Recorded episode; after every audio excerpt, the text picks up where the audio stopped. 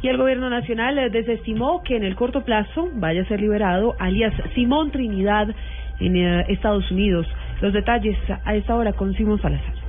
El alto comisionado para la paz, Sergio Jaramillo, manifestó que debido a la complejidad del sistema judicial de los Estados Unidos, no considera probable que prontamente pueda llegarse a dar una repatriación del guerrillero Ricardo Palmera, alias Simón Trinidad, esto ante la petición de las FARC de integrarlo a los diálogos de paz. Sobre ese detalle yo no le puedo decir nada, salvo que el sistema judicial americano es un sistema muy complejo, muy difícil y que yo no veo muy probable